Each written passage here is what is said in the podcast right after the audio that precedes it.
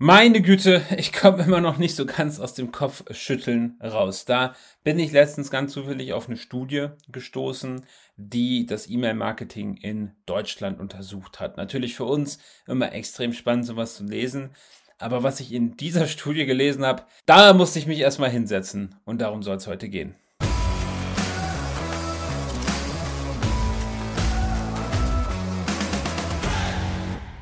Ja, mein Name ist wie immer Florian Kaiser. Schön, dass du dabei bist. Ähm, was, was stand denn jetzt in dieser Studie drin, was mich so zum Kopfschütteln gebracht hat? Ich muss sagen, äh, mein Nacken tut immer noch weh. Ich äh, schüttle mich immer noch mit dem Kopf. Also, wir haben da so Horrorstatistiken wie ähm, 85% der Marken schicken keine E-Mail nach abgebrochenen Käufen. Und ich wette ja viel über schlechtes E-Mail-Marketing.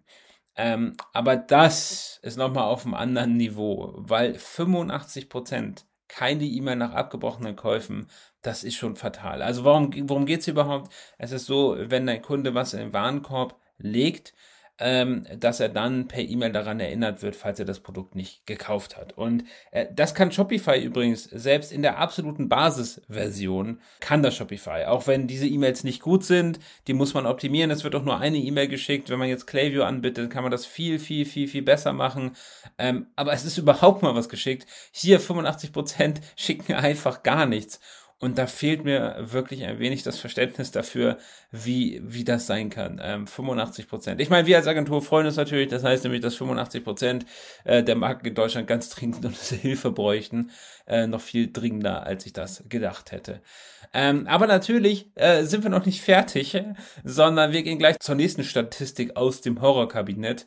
Und das ist, 60 Prozent der deutschen Marken fragen nicht nach Feedback nach dem ersten Kauf und wiederum absolut fatal. Ähm, der erste Kauf, und das gilt für junge Marken noch mehr als für alte Marken, ist der allerwichtigste. Und die Kunden haben dann in diesem Moment extrem frisches und wertvolles Feedback, was du unbedingt, unbedingt einsammeln musst. Und was wir dort gerne machen, ist den sogenannten NPS, den Net Promoter Score, zu erfragen. Das ist eine Zahl zwischen 0 und 10, das hast du bestimmt schon mal gesehen. Ähm, da fragen wir einfach, hey, wie wahrscheinlich ist das, dass du unsere Marke weiterempfehlst und dann kann man dort 0 bis 10 angeben. Und was wir dort gerne machen ist, wenn jemand dort äh, eine positive Zahl wählt, dann kann man ihn zum Beispiel fragen, ob er eine Bewertung hinterlässt, um so das Feedback zu bekommen. Und wenn er eine negative Zahl, zum Beispiel 0 bis 6 anklickt, dann ähm, haben wir ein Tool, mit dem man dann gleich, äh, wo er gleich das Feedback hinterlassen kann. Da arbeiten wir mit einer Firma zusammen, wo wir bald sogar Sprachnachrichten dort entgegennehmen können. Und das ist das wertvollste Feedback überhaupt. Gerade wenn jemand unzufrieden ist nach dem ersten Kauf, da kann man so unglaublich viel lernen über den Kunden. Das ist einfach fahrlässig. Das ist ganz, ganz, ganz, ganz wichtig. Ja, und dann habe ich noch so eine dritte Statistik aus dem Horrorkabinett. Und das ist nur einer von fünf Shops verschickt rein redaktionelle Inhalte. Was ist daran so erschreckend? So erschreckend ist daran, das heißt, vier von fünf Shops, also 80 Prozent, verschicken ausschließlich Werbe-E-Mails. Manchmal vielleicht noch ein bisschen garniert mit redaktionellem Inhalt. Und das kann doch nicht wahr sein.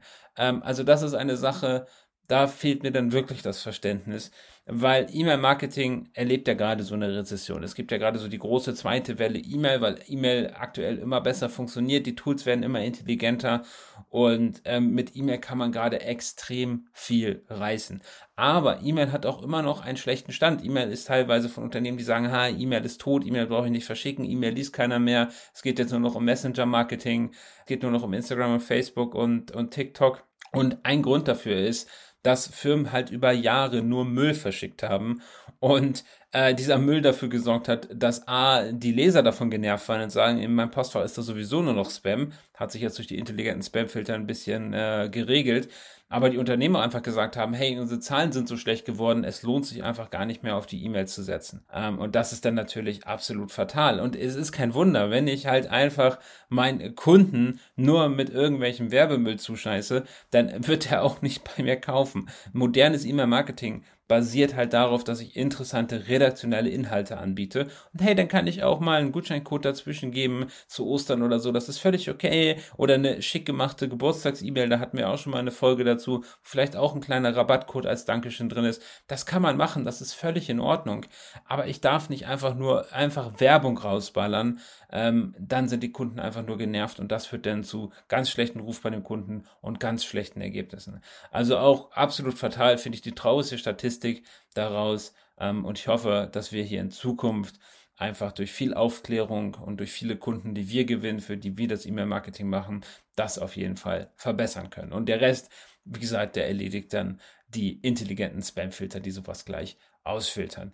Ja, wenn du noch eine interessante E-Mail-Statistik hast, dann freue ich mich sehr, wenn du die als Rezension bei iTunes mir mitteilst oder mir gerne auch auf LinkedIn schreibst. Das finde ich sehr, sehr spannend, ähm, solche Statistiken zu hören. Und ich meine auch, die Studie war von 2019, das muss ich fairerweise sagen. Das hat sich hoffentlich ein bisschen verbessert in der Zwischenzeit. Das wäre natürlich wünschenswert. Und damit soll es das für heute gewesen sein. Ich wünsche noch eine erfolgreiche Woche und bis zum nächsten Mal.